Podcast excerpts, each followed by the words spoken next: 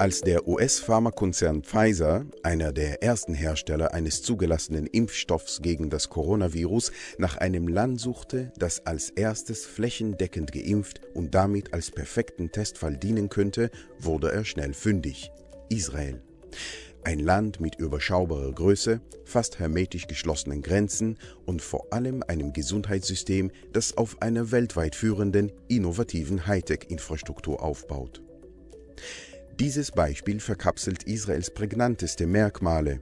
Ein kleines, aber global vernetztes Land, technologisch innovativ, aber in seiner unmittelbaren Nachbarschaft oft isoliert. Um seine Existenz im von Gewalt geprägten Nahen Osten zu sichern, sind sowohl Israels Außen- als auch seine Wirtschafts- und Sicherheitspolitik auf zwei Grundpfeilern ausgerichtet technologische Innovation und transnationale Vernetzung. Mit der weltweit höchsten Konzentration von Start-up-Unternehmen, ein Start-up pro 1400 Einwohner, eine Rate, die ungefähr 18 Mal so hoch ist wie in Deutschland, hat sich Israel ein globales, nicht immer unumstrittenes Markenzeichen erarbeitet. Die Startup Nation.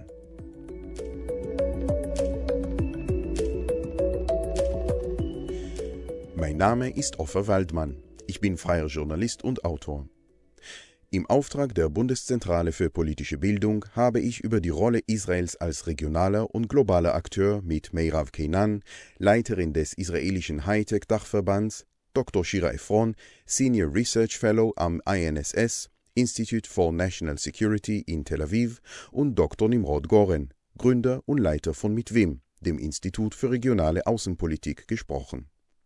Gemeinsam sind wir folgenden Fragen nachgegangen. Was bedeutet die geopolitische Lage Israels für seine Außen-, Sicherheits- und Wirtschaftspolitik? Welche Rolle spielt in Israel die Vernetzung von Armee und Wirtschaft beim Antreiben technologischer Innovation? Wieso ist Israel trotz seiner überschaubaren Größe ein international begehrter Partner? Welche Auswirkung hat der israelisch-palästinensische Konflikt auf Israels internationale Stellung? Zuallererst aber, im Hinblick auf seine Größe, stellt sich die Frage, ist Israel überhaupt ein Global Player?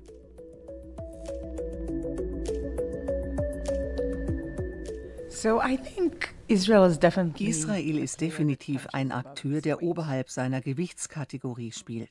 Das Land ist sicherlich ein Global Player in der Hightech-Industrie. certainly in the high-tech industry. Dr. Shira Efron forscht als Senior Research Fellow am INSS, Institute of National Security Studies an der Tel Aviver Universität. Das Institut, an dem auch ehemalige hochrangige Offiziere der israelischen Armee tätig sind, genießt weltweit ein hohes Ansehen und gilt als Denkfabrik für die Außen- und Sicherheitspolitik des Landes. Uh, Auch im Hinblick auf Strategien im Bereich Terrorabwehr ist Israel leider aufgrund seiner Lage zum Global Player geworden. Aber man sollte auch nicht übertreiben. Israel ist eher ein regionaler Akteur, eine regionale Macht im Nahen Osten. Die Vormachtstellung des Landes beruht auf seiner Wirtschaft, technologischer Forschung, noch demokratischen Werten und besonderen Beziehungen zu den USA und Europa, die andere Staaten des Nahen Ostens in der Form nicht haben. other countries in this region don't have with the United States and with Europe. Israels Grundannahme war immer, dass es sich in einem feindseligen Umfeld befindet. Sicherheitsbedenken hatten daher erste Priorität. Die veränderte Realität im Nahen Osten lässt allerdings neue Blickwinkel zu. Zwischen Israel und seinen Nachbarn Ägypten und Jordanien herrscht Frieden, und das Land wird mehr und mehr von anderen arabischen Ländern in der Region akzeptiert. Man redet zunehmend von einem Raum der Zusammenarbeit und nicht des Konflikts.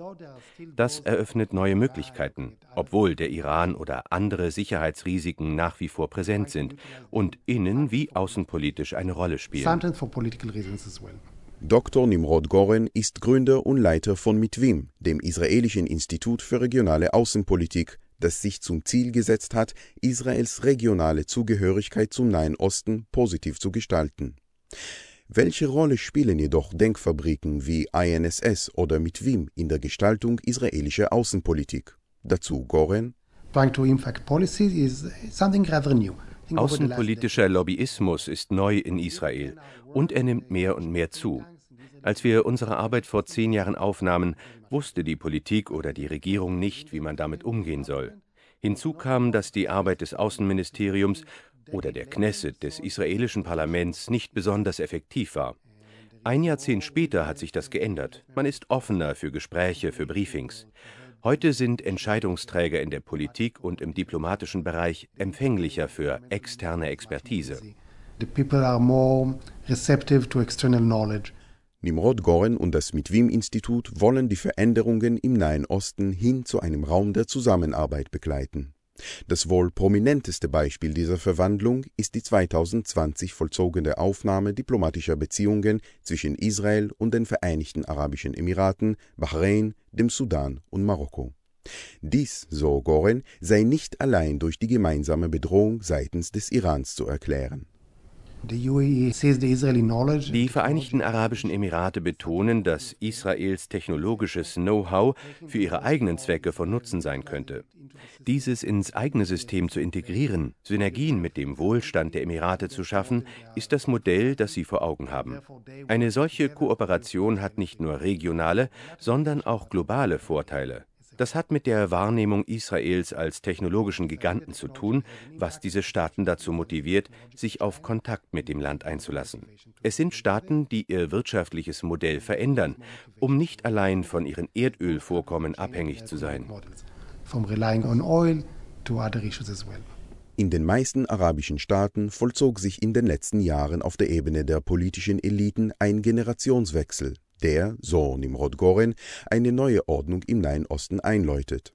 Israel könnte von dieser neuen Ordnung profitieren, beobachtet sie aber auch mit einer gewissen Vorsicht. Erneuerung bringt man oft in Verbindung mit den jüngeren arabischen Staatschefs. Dies gilt sicher nicht für alle. Denken Sie zum Beispiel an Assad in Syrien. Aber vor allem in der Golfregion, Saudi-Arabien oder in den Emiraten wendet eine junge Führungsriege eine neue Herangehensweise an, weil sie auf die Zukunft ihrer Länder anders blickt und dadurch auch auf Israel. Israel geht diesen Weg mit. Gleichzeitig arrangiert sich das Land gerne auch mit konservativen Kräften. Denken Sie zum Beispiel an Präsident Sisi in Ägypten, der die alten Strukturen weiterführt und gute Beziehungen zu Israel pflegt. Jede Veränderung in der Region wird aus Israel mit Vorsicht betrachtet, wie etwa der arabische Frühling 2011. Da war Europa optimistisch oder auch die USA. Israel war da wesentlich skeptischer, was diese Umbrüche für die Region bedeuten. Uh, Doch selbst in einer neuen Ordnung im Nahen Osten sieht sich Israel erheblichen Bedrohungen ausgesetzt, nicht zuletzt durch den Iran und seine Verbündeten. So investiert das kleine Land nach wie vor erhebliche Mittel in die Verteidigung, nicht zuletzt in technologische Abwehrsysteme. Eine Belastung? Nicht unbedingt. Wenn es eine Eigenschaft gibt, die Israel auszeichnet, ist es, aus Zitronen Limonade herzustellen. Merav Kenan leitet das Hightech-Dachverband innerhalb der israelischen Industrie- und Handelskammer. Ihr beruflicher Werdegang begann in führenden israelischen Kommunikationsfirmen. Auch für Kenan, die gleichzeitig in der staatlichen Innovationsbehörde aktiv ist, ist die Armee, die hauptsächlich aus wehrpflichtigen Soldatinnen und Soldaten besteht, die treibende Kraft technologischer Innovation im Land. Die israelische Armee sucht sich die besten jungen Tech-Talente aus und fördert sie, sodass diese Männer und Frauen nach Ende des Wehrdienstes den Kern des israelischen Hightech-Sektors bilden, der weltweit wettbewerbsfähig ist. Drei oder vier Jahre verbringen diese jungen Menschen in der Armee. Dort absolvieren sie eine einzigartige, innovationsfördernde Ausbildung, militärisch wie akademisch. So wird Israels Armee zum Ausbildungshub der Hightech-Industrie. Laut Kenan entstammen 11 Prozent der Beschäftigten im israelischen Hightech-Sektor, die als dessen treibende Kraft gelten, aus drei Armeeeinheiten. Entweder der zentralen Computereinheit Mamram, der Elektronikeinheit der Luftwaffe oder der in Israel berühmten Abwehreinheit 8200. Nach Ende ihres Militärdienstes treffen diese hochspezialisierten Fachkräfte auf eine international vernetzte Infrastruktur. Seit den 1980er Jahren sind global operierende Unternehmen darum bemüht, sich den Geist für Innovation in Israel zunutze zu machen. Das erste war Intel, das in Jerusalem und Haifa Forschungszentren gründete und inzwischen zu den größten Arbeitgebern im Land gehört. Es folgten National Tower Semiconductors, Microsoft und andere, sowie auch ausländische Investoren. Heute beherbergt Israel über 350 Forschungs- und Entwicklungszentren. Durch die globalen Unternehmen hat sich das Land als Innovationszentrum einen weltweiten Namen gemacht. Hierher rührt Israels Ruf als Hightech- oder Innovationsstaat, als Startup Nation. Während der Corona-Krise hat sich gezeigt, wie robust der israelische Hightech-Sektor ist. Sogar das Corona-Jahr 2020 ist zum guten Jahr für den Hightech-Export geworden, der 37 Milliarden Dollar betrug und damit eine elfprozentige Steigerung gegenüber dem Vorjahr erfuhr. In den USA entstanden im vorherigen Jahr 45 Unicorns, Unternehmen, die vor dem ersten Börsengang mehr als eine Milliarde Dollar wert sind. In China 25 und auf dem dritten Platz Israel mit 15 Unicorns. Der Hightech-Standort Tel Aviv mit seinen Vororten ist eins der wichtigsten Innovationszentren der Welt. Doch anders als das Silicon Valley oder Peking befindet er sich in einem kleinen Land. Eine Diskrepanz, so Merav Kenan, die nicht ohne Risiko bleibt. Dazu profitieren eher die besser ausgebildeten, die gehobenen Schichten vom Hightech-Boom. Der Wohlstand sickert nicht zu anderen Teilen der Gesellschaft durch. Die Start-up-Unternehmen wachsen. Es gibt hier aber nicht genug Leute. Wir kommen mit dem Bedarf nicht hinterher. Es wird langsam kritisch. Denn Unternehmen wachsen nur, wenn sie genügend Fachkräfte haben. Eine Herausforderung bleibt, wie man mehr gesellschaftliche Gruppierungen, ultraorthodoxe, Araber, Menschen, die der Tel Aviver Bubble fern sind, in diesen Sektor reinholt. Eine zweite Herausforderung bleibt die Finanzierung. Ohne Finanzierungsquellen sind Unternehmer oft gezwungen, ihre Startups zu verkaufen, statt sie durch Investitionen wachsen zu lassen. Hier versucht die Regierung, öffentliche Finanzierungsquellen bereitzustellen. Die israelische Hightech-Branche ist dazu durch die Tatsache bedroht, dass sich diese Industriesparte leicht irgendwo anders auf der Welt ansiedeln lässt. Die Fachkräfte sind ja ohnehin global unterwegs.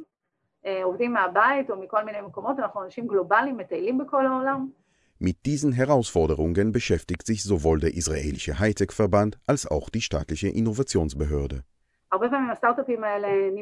Oft werden Start-up-Unternehmen verkauft und gehen in größeren Firmen auf, womit sie ihre israelische Identität verlieren.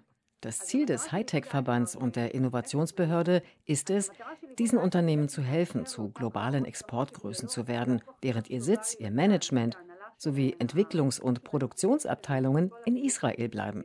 Sie sollen Checkpoint, Wix oder Fiverr ähneln, globale Marken, die von diesem kleinen Land aus operieren.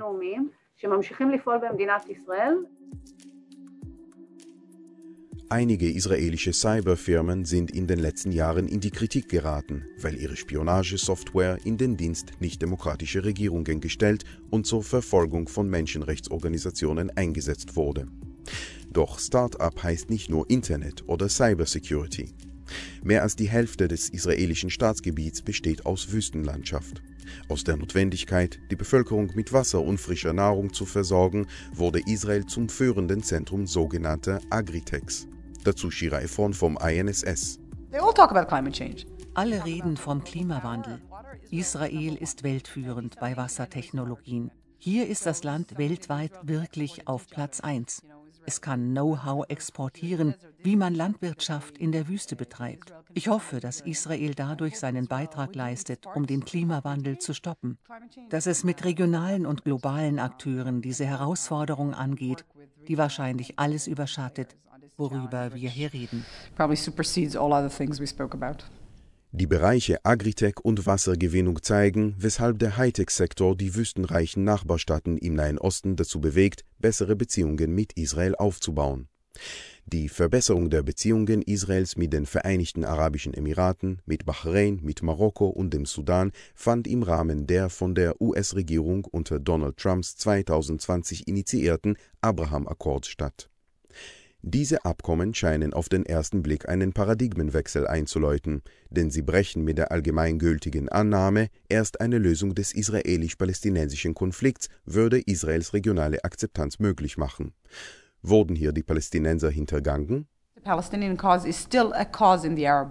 Das palästinensische Anliegen ist nach wie vor relevant in der arabischen Welt.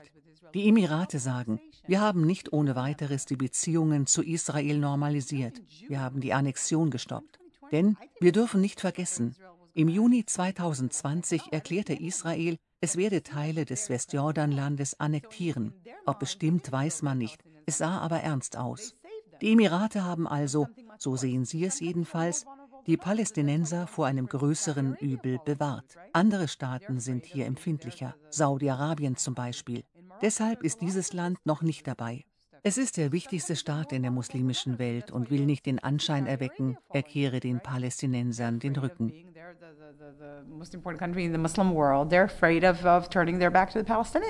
Der andauernde israelisch-palästinensische Konflikt belastet Israel nicht nur auf der regionalen Ebene.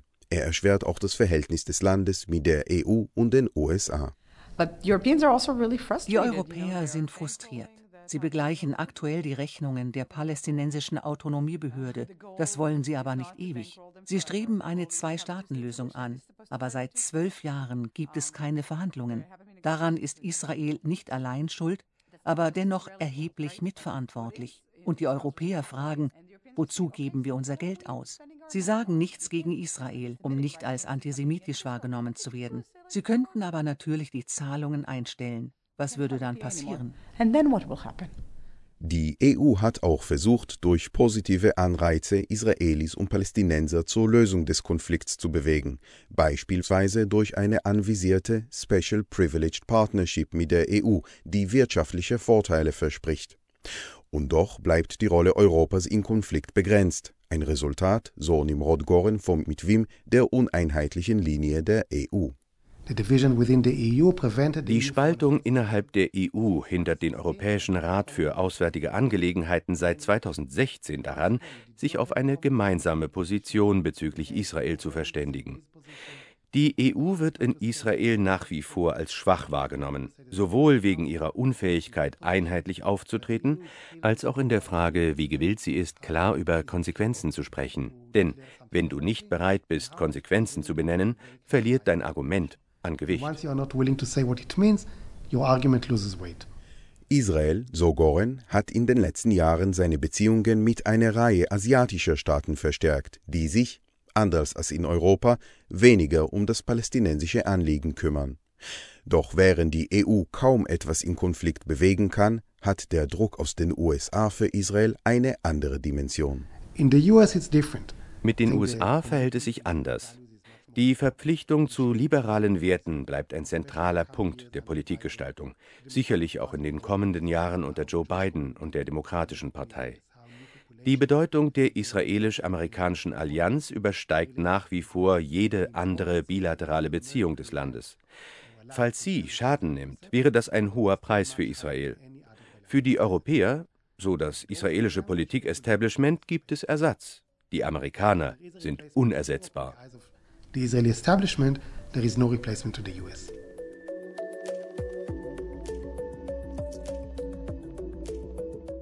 Was birgt die Zukunft? Der israelisch-palästinensische Konflikt stellt die größte Herausforderung für Israels Demokratie dar und dadurch, so Goren, für Israels künftige Stellung in der globalen Arena. Der regionale Prozess weist in eine positive Richtung, was Israels Anerkennung durch die arabische Welt angeht. Aber der Status quo führt weiterhin zu Konfrontation zwischen Israel und den Palästinensern und gefährdet diese Normalisierungsbemühungen. Und das betrifft auch die israelische Gesellschaft. Wie stark fühlt sie sich an liberal-demokratische Werte gebunden?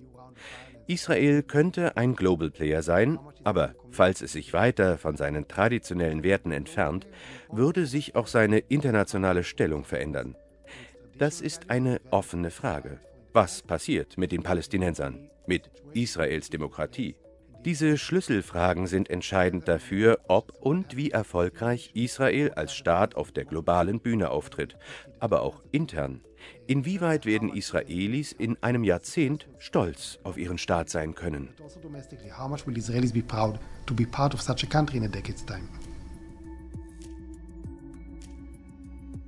Israel Goes Global.